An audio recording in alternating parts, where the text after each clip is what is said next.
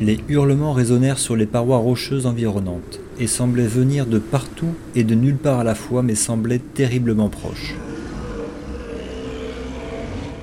Escan, Raël, Erin et Radakiel regardèrent autour d'eux en serrant leurs armes prêtes à tout. Raël, qui était en train d'examiner le cadavre d'un des mineurs, remarqua un mince filet de sang ainsi qu'un léger sillon parmi le sol caillouteux, comme si quelqu'un avait traîné quelque chose. La trace s'éloignait du camp en direction d'un promontoire rocheux. Le soleil commença à décliner et le vent se fit plus mordant, accentuant la sensation de froid. Les plaques de neige d'un blanc immaculé se firent plus nombreuses, et la traînée ensanglantée s'y détachait aisément, facilitant le suivi de la piste. Cette dernière les conduisit devant une grotte naturelle de belle taille, creusée à flanc de montagne. Des grognements et une odeur bestiale s'en échappaient, mais dans la grotte, l'obscurité semblait totale, et il était difficile d'en savoir plus sur ses occupants. Les compagnons se mirent à couvert derrière un éboulement rocheux, à proximité directe de l'entrée de la grotte, pour établir un plan d'approche. Erin proposa. Laissez-moi envoyer mon chat en reconnaissance. J'ai une sorte de lien télépathique avec lui. Il pourra nous donner des indications précieuses sur l'intérieur de la caverne sans prendre le moindre risque. Ses camarades hochèrent la tête en signe d'assentiment. Erin gratouilla son félin derrière l'oreille, puis le regarda disparaître dans l'obscurité de la grotte. Quelques instants plus tard, il commença à recevoir des informations de son espion à quatre pattes par télépathie. Ok, on dirait que la caverne se poursuit après un virage. Euh, il fait sombre, il n'y a pas de lumière. Heureusement qu'il voit dans le noir. Apparemment, l'odeur est infectée. Il y a plusieurs alcôves qui ne débouchent sur rien. Beaucoup d'ossements au sol.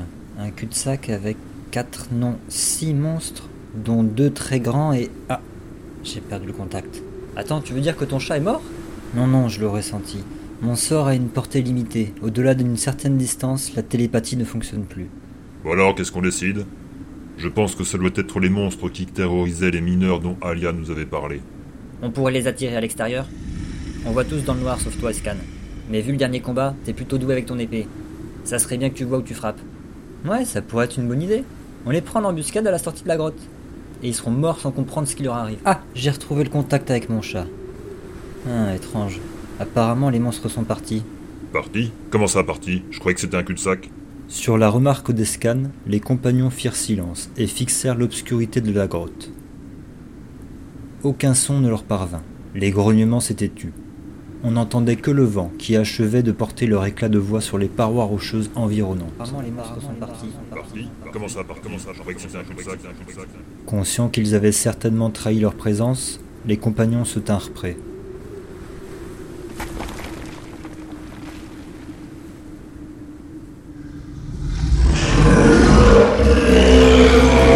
Quatre humanoïdes surgirent de la grotte en hurlant. De taille moyenne, ils étaient sales et vêtus de simples peaux de bête, armés de haches à deux mains mais couvertes de rouille. Deux d'entre eux portaient également une sorte de javeline faite grossièrement. Leur visage porcin et leur défense protubérante renforçaient leur côté sauvage. Les quatre orques repérèrent facilement les compagnons et entamèrent leur combat. Le premier d'entre eux se porta à la hauteur d'Escan et lui donna un coup de hache circulaire que le sang-dragon esquiva facilement. Raël dégaina son marteau de guerre et frappa méchamment par deux fois le deuxième orque venu au contact au niveau de l'épaule, faisant couler le premier sang. Son adversaire tenta de riposter maladroitement. Mais Raël dévia le coup avec son bouclier. Erin avait repéré les deux autres orques qui étaient restés en retrait et qui les visaient de leurs javelines rudimentaires. Profitant d'une diversion de son chat qui donnait des coups de griffe à l'un des monstres, il incanta et deux rayons d'énergie crépitante le touchèrent, ce qui lui fit lâcher son arme. Radakiel en profita pour faire de même. Deux nouveaux rayons achevèrent l'orque qui s'écroula, une fumée s'échappant de son torse. L'autre monstre jeta sa javeline en direction de l'elfe, mais manqua largement sa cible. Escan poussa un grognement et entra dans une rage féroce. Il visa l'abdomen de son adversaire. mais ce dernier réalisa une parade impossible, déviant l'épée du Drachéide in extremis. Escan continua d'avancer, feinta d'attaquer à droite pour fondre sur le côté opposé de l'orque, lui infligeant une profonde entaille à l'arrière du genou. L'orque contre-attaqua immédiatement et entama l'avant-bras de Scan avec sa hache. Bien que du sang s'écoula de sa blessure, il ne semblait pas s'en soucier. Soudain, un hurlement bestial se fit entendre, suspendant le combat pendant une fraction de seconde. Sortant des profondeurs de la grotte, deux créatures de plus de 3 mètres de haut, vêtues d'un simple pagne et armées de massues imposantes, firent leur apparition. La première d'entre elles, un ogre avec une mâchoire proéminente d'où sortaient deux crocs brisés, dépassa l'orque à la javeline d'un bond avant de se porter à la hauteur de Raël. Il leva son énorme massue et l'abattit violemment sur le demi-elfe. Malgré sa défense au bouclier, Raël encaissa le coup en serrant des dents, l'onde de choc se propageant dans son épaule. La seconde créature était un éteint, une sorte d'ogre à deux têtes. Chacune d'entre elles observait d'un œil mauvais le combat qui se déroulait. Raël se ressaisit et acheva facilement l'orque déjà blessé en lui écrasant la tempe avec son marteau de guerre, faisant gicler des morceaux de cervelle. Campant sur ses positions, il se tourna maintenant face à l'ogre. Erin ordonna à son familier d'aller chicaner l'ogre afin d'épauler Raël, puis lança ses deux décharges occultes en direction de l'orque lanceur de javelines. Les deux coups firent mouche, atteignant la créature à l'épaule gauche ainsi qu'à l'abdomen, provoquant des lésions sévères. Une fois encore, Radakel limita et lança ses propres décharges occultes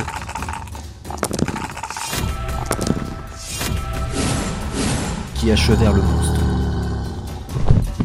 Voyant ses troupes dans de sales draps, il ne restait que l'ogre et le dernier orc était aux prises avec Escan, l'éteint chargea en direction de ce dernier. Ses deux têtes hurlèrent de concert alors que s'abattirent sur le sang-dragon deux massues tenues par le géant. Escan faillit être surpris par la vivacité de cette créature, dont la taille contrastait avec sa rapidité. Il esquiva la première attaque en se penchant en avant. La massue passa quelques centimètres au-dessus. Mais le deuxième coup fut porté avec une rapidité déconcertante et le toucha à la cuisse, lui provoquant une vive douleur. Escan sut que l'éteint, grâce à ses deux têtes, serait un adversaire redoutable. Puisant dans sa rage, il occulta sa douleur et riposta, visant tout d'abord l'orque survivant qui semblait être galvanisé par la présence de son chef. Escan trompa facilement sa défense et lui enfonça son épée dans l'abdomen. Un sang rouge foncé imbiba l'armure de peau alors que la vie de l'orque s'échappa de la plaie. Récupérant son épée tout en pivotant en direction de l'étain, il ploya le genou pour entailler la cuisse du monstre. L'une des têtes hurla alors que l'autre vociféra dans une langue étrange. L'ogre aux prises avec Raël ne semblait pas sentir les griffes du chat d'Erin, qui devaient lui faire autant d'effet que des piqûres de ronces. Il leva de nouveau sa massue dans l'optique d'écrabouiller le demi-elfe mais manqua sa cible et réduisit en miettes un rocher à quelques centimètres de Raël. Ce dernier riposta tout en invoquant son châtiment divin. Les attaques de Raël se firent féroces. Fonçant sur l'ogre, il abattit son marteau une fois sur la hanche droite du monstre, sur le tibia gauche. Son marteau semblait luire d'une aura divine et les impacts furent terribles pour l'ogre qui hoqueta de douleur en tombant à genoux devant Raël. Erin incanta et lança un sort visant à maudire l'ogre. Puis, avec l'aide de son félin qui continuait à déstabiliser la créature, il lança ses deux décharges occultes, dont les dégâts semblaient augmenter grâce à son maléfice. Les deux rayons d'énergie bleue zigzaguèrent jusqu'à l'ogre avant de le percuter en plein visage, lui en arrachant une partie. Il vacilla un instant, incrédule, avant de s'effondrer sur lui-même, les yeux figés dans l'incompréhension. Il n'a fallu que quelques instants pour le terrasser. Radakel changea de tactique et profita de sa vitesse de déplacement supérieure à la normale pour contourner l'étain. Profitant que le monstre combattait Escan, il chargea dans le dos de son ennemi avec ses deux épées courtes. Bondissant dans les airs, l'elfe le frappa sournoisement sur ses flancs. Laissant deux traînées sanglantes avant de se réceptionner adroitement sur ses appuis. L'étain rugit de douleur, et l'une de ses têtes darda ses yeux malveillants en direction de l'elfe. Mais la fatigue commença à le gagner, d'autant plus qu'il se retrouvera seul face à quatre adversaires qu'il avait vraisemblablement sous-estimés. Il leva sa première massue en direction de Radakiel et faillit écraser sa mâchoire avec un coup puissant. L'elfe encaissa le coup et se retrouvera projeté au sol, mais parvint à retrouver son équilibre bien que légèrement sonné. L'autre tête ne lâcha pas Escan du regard, et la seconde massue s'abattit sur le Drakeid. Escan leva son épée à deux mains et parvint à contrer le coup faisant voler des écharpes de bois de la massue. Raël délaissa le cadavre de l'ogre pour rejoindre ses camarades. Il se positionna à côté de Radakiel et visa le genou gauche du monstre. Son marteau frappa par deux fois, et par deux fois il entendit nettement des os craquer avec un bruit écœurant. La jambe folle, l'éteint rugit une nouvelle fois de douleur. Profitant de l'occasion, Erin reporta son maléfice sur la créature et relança ses décharges occultes. qui firent mouche, noircissant son poitrail massif. L'étain était aux portes de la mort.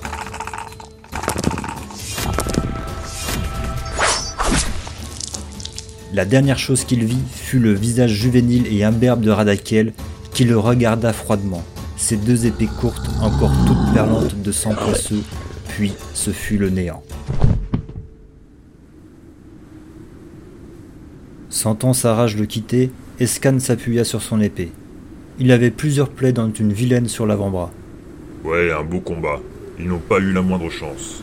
Raël se mit à la hauteur du sang dragon. Ouais, c'est vrai, c'est un beau combat. Mais en attendant, laisse-moi soigner tes blessures, il faudrait pas que ça s'infecte. Erin s'approcha de Radakiel qui présentait un hématome au niveau de la joue. Décidément, tu es plein de ressources, mon cher. Tu manies aussi bien la magie, les épées, et apparemment tes poings semblent redoutables. Dis-moi, tu as d'autres surprises dans ton sac? Erin se concentra et ses yeux devinrent blancs. Ils en émanèrent une lueur magique. Radakel recula d'un pas, méfiant. Putain, mais qu'est-ce que tu fais? Ne t'inquiète pas. J'invoque la lumière curative du céleste afin de soigner ta joue. Sinon, elle va finir par enfler et tu ressembleras à un crapaud, ne m'en déplaise. Une fois les plaies refermées, les compagnons entreprirent de fouiller les cadavres, sans résultat. Raël regarda éberlué Radakiel soulever le pagne des géants. Euh, tu fais quoi, Radakiel? Tu cherches quelque chose en particulier? Euh, simple vérification. Ok, donc quand t'auras fini ta vérification, allons jeter un coup d'œil à l'intérieur, hein La grotte ne révéla rien de particulier, mais les compagnons trouvèrent le cadavre détecté par le chat d'Erin. Il devait s'agir d'un mineur du camp précédent. Le malheureux avait été partiellement dévoré. Devant l'odeur infecte de l'antre des monstres, ils décidèrent qu'ils en avaient assez découvert pour redescendre faire leur rapport au capitaine à Maroc, après avoir enterré le cadavre du mineur. La nuit était tombée sur Fondaline, et malgré l'heure avancée, la température, bien que fraîche, était nettement plus acceptable qu'en montagne. Les compagnons avaient trouvé porte close à l'hôtel de ville, et ils avaient décidé de rentrer directement au Alphelin Joyeux pour profiter d'un confort bien mérité. Le capitaine Amarok attendra le lendemain. Ils n'avaient guère échangé entre eux depuis le dernier combat, et certains avaient hâte d'en savoir plus sur leur nouveau frère d'armes. Assis sur des chaises en bois autour de la cheminée qui diffusait une douce chaleur très agréable après le froid mordant de la montagne, les compagnons avaient terminé leur repas et sirotaient un verre de vin issu de la cave de Welby, le propriétaire alphelin de la taverne et ami du capitaine Amarok qui avait récemment disparu. Erin prit une gorgée de vin et la garda en bouche quelques instants. Le breuvage n'égalait pas ce que l'on pouvait trouver dans sa cave familiale à Silvery Moon, mais le goût était agréable, avec des notes de fruits rouges assez marquées. Il finit par poser son verre, satisfait. Dis-nous, cher Raël, en quoi Fandaline peut intéresser un paladin comme toi? Le demi-elfe s'enfonça dans son siège et entreprit de rouler sa moustache avant de répondre quelques instants après. Oh, vous savez, j'ai pas toujours été un paladin. C'est en réalité assez récent, je dois dire. J'ai grandi dans la ville de Loudwater, au sud de la Haute-Forêt. Mon truc, c'était la musique, les histoires et, et les femmes. J'ai même pensé à un moment rejoindre les ménestrels. Mais j'ai. J'ai merdé avec un puissant marchand euh, qu'on appelle Milo, Milo Doucemain. Et à vrai dire, j'étais dans de beaux draps, si bien que je, je pensais pas m'en sortir.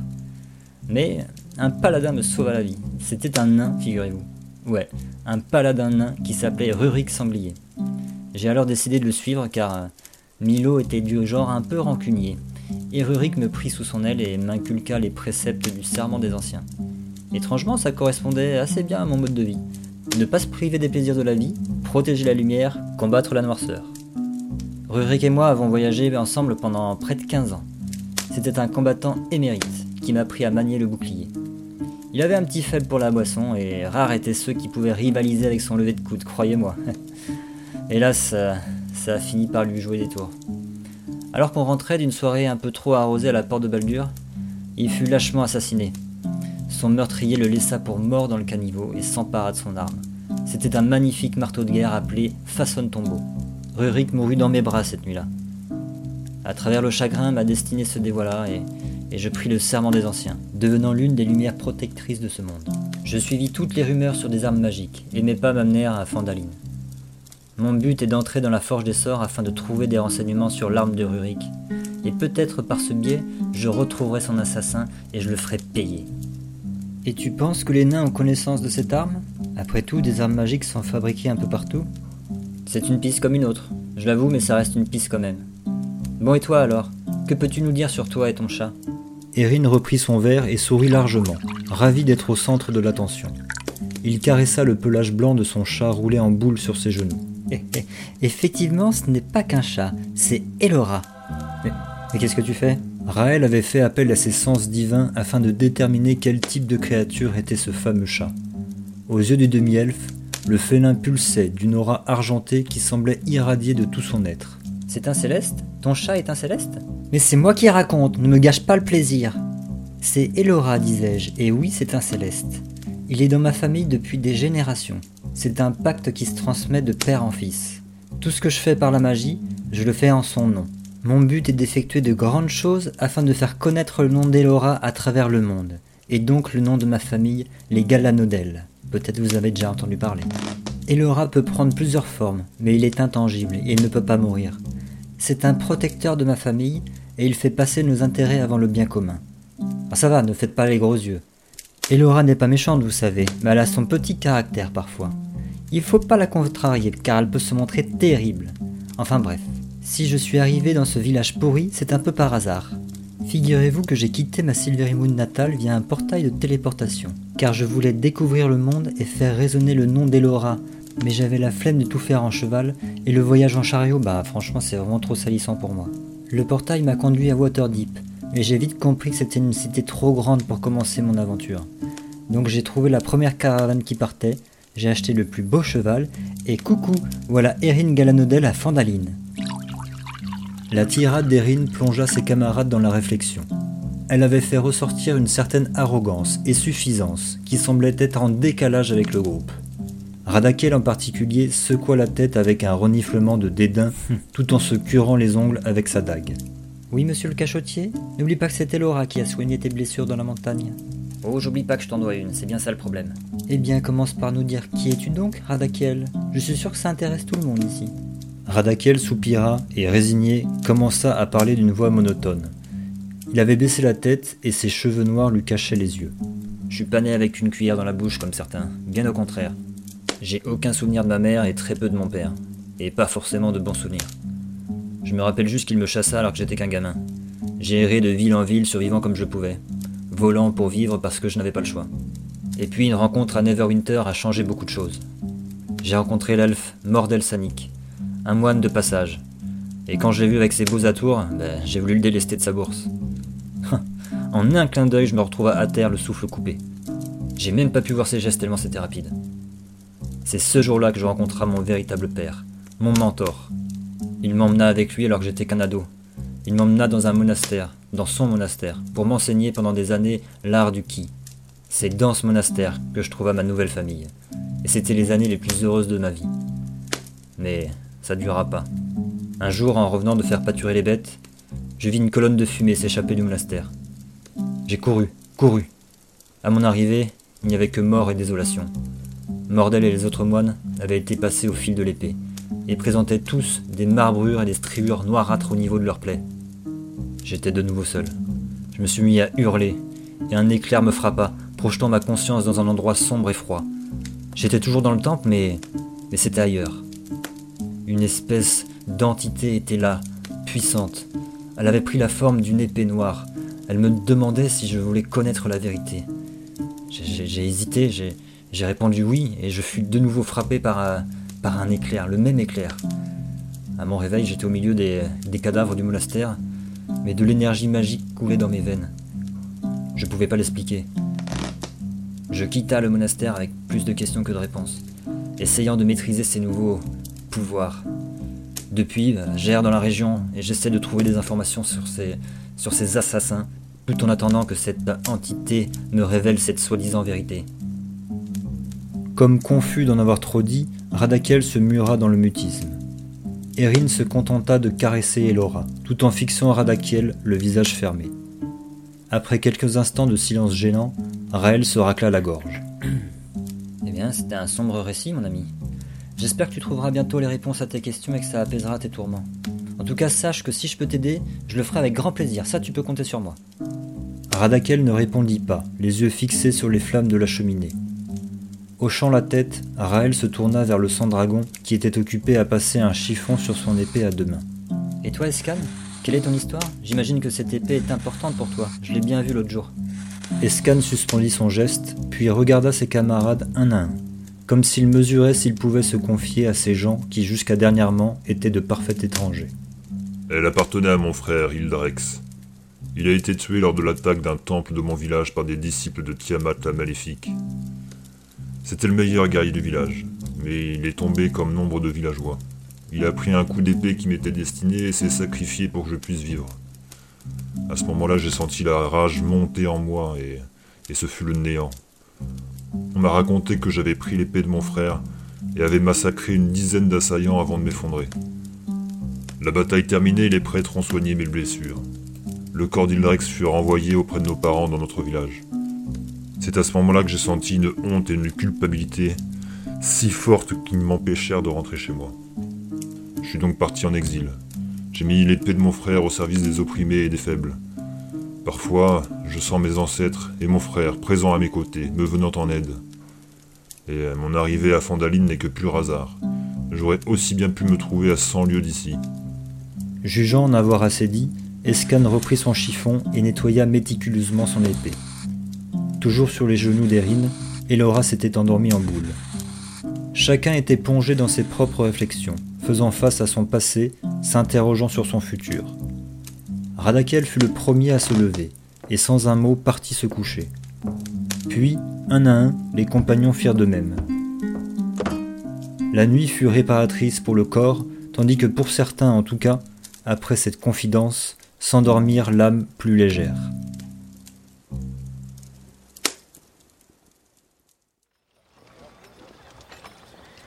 Les quatre aventuriers arrivèrent à l'hôtel de ville en milieu de matinée, bien décidés à faire leur rapport à Amarok.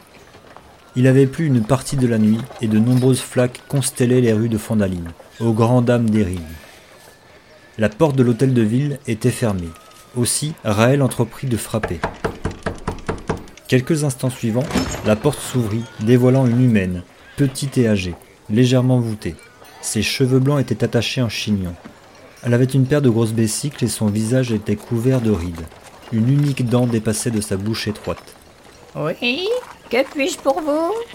Euh, Bonjour madame. Nous aimerions nous entretenir avec le capitaine Amarok.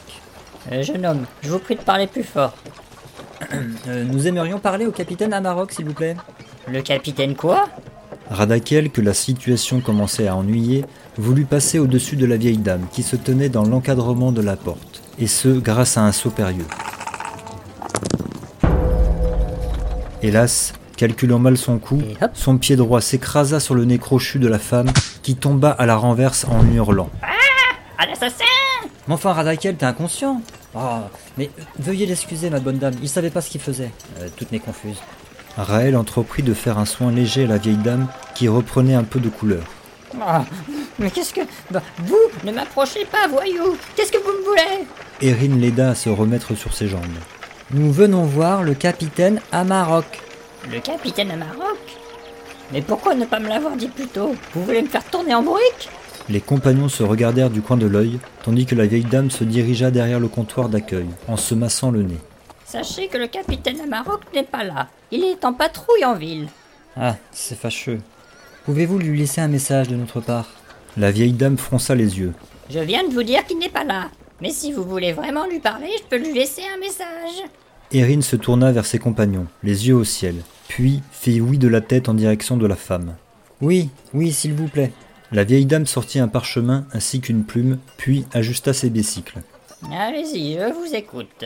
Euh, nous avons écarté le danger des montagnes. Nous avons combattu des bandits qui expropriaient des mineurs. Certains ont été faits prisonniers. Et nous avons choisi de continuer notre route Mais jusqu'à... pas si vite. Alors, euh, danger des montagnes. Bon, ensuite, Soupirant, Erin entreprit tant bien que mal de dicter les quelques lignes destinées au capitaine. De très longues minutes plus tard, les compagnons remercièrent la vieille dame et sortirent de l'hôtel de ville pour tomber nez à nez avec le capitaine à Maroc. Ah, de retour? Il me tarde d'entendre votre récit. Venez, allons dans mon bureau, nous y serons plus à l'aise. Elga, Elga, j'amène ces messieurs dans mon bureau, je suis disponible pour personne. Les compagnons échangèrent un énième regard, de fatigue celui-là, avant de suivre à Maroc.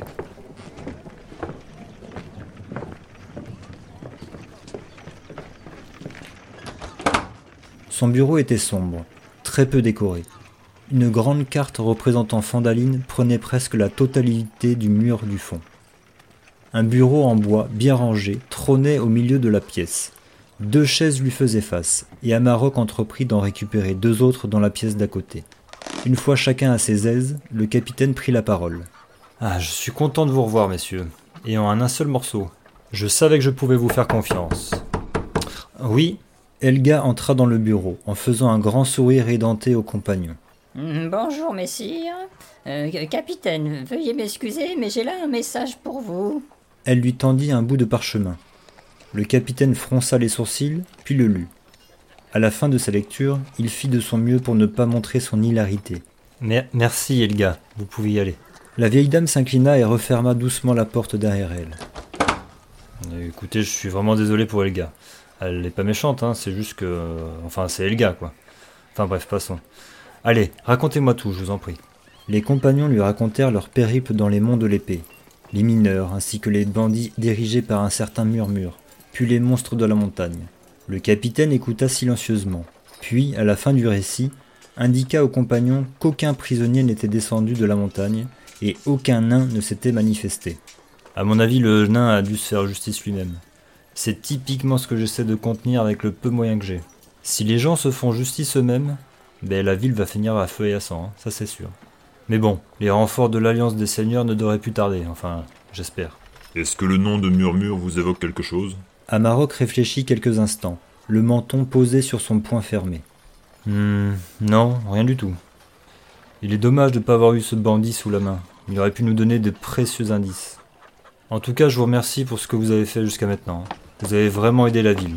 Et ça, je vous en suis redevable. Capitaine, capitaine Elga Qu'y a-t-il? C'est la caravane de trois sangliers Elle a été attaquée Putain de merde Le capitaine sortit en trompe de l'hôtel de ville, les compagnons sur ses talons. Les cinq hommes coururent dans la ville. Au bout de quelques instants, ils arrivèrent à un attroupement au niveau de la place du village et écartèrent les badauds. Certains reconnurent le capitaine et lui facilitèrent le passage. D'autres, pas assez rapides, furent écartés manu militari par escane. Quelques-uns émirent des protestations indignées, rapidement transformées en excuses à la vue d'un sang-dragon pas commode. Deux hommes étaient allongés à même le sol. Ils avaient de multiples blessures sur le corps, et l'un d'entre eux avait un carreau d'arbalète fiché sur son flanc droit. Ils étaient habillés en marchand et devaient avoir la trentaine. Leur teint pâle laissait présager le pire. Une elfe en tunique blanche, une prêtresse, était en train de leur donner les premiers soins. Amarok s'agenouilla auprès d'elle et vint aux nouvelles. Ma sœur Vont-ils s'en tirer? La prêtresse leva des yeux gris remplis de tristesse et secoua la tête. Elle retira son châle de ses épaules et couvrit le visage d'un des hommes. Malgré mes prières, Timora n'a pas pu le sauver. Il était déjà condamné. Raël s'agenouilla également et s'adressa à la prêtresse. Madame, je suis paladin, laissez-moi vous aider. Mais je vous en prie. Celui-ci est stabilisé, mais je crains que ce ne soit temporaire. Raël se concentra et fit appel à son toucher divin. Il sentit la puissance divine parcourir son corps jusqu'à ses doigts pour se propager dans le corps brisé de l'homme. Peu à peu, il reprit des couleurs mais resta inconscient. Radakel s'était glissé à l'écart du groupe pour se fondre parmi les villageois. Il avait l'impression tenace d'être observé. Pas lui personnellement, mais ses compagnons également. Il parcourut la foule du regard, tous ses sens aux aguets. Mais le capitaine se mit à crier à ce moment-là.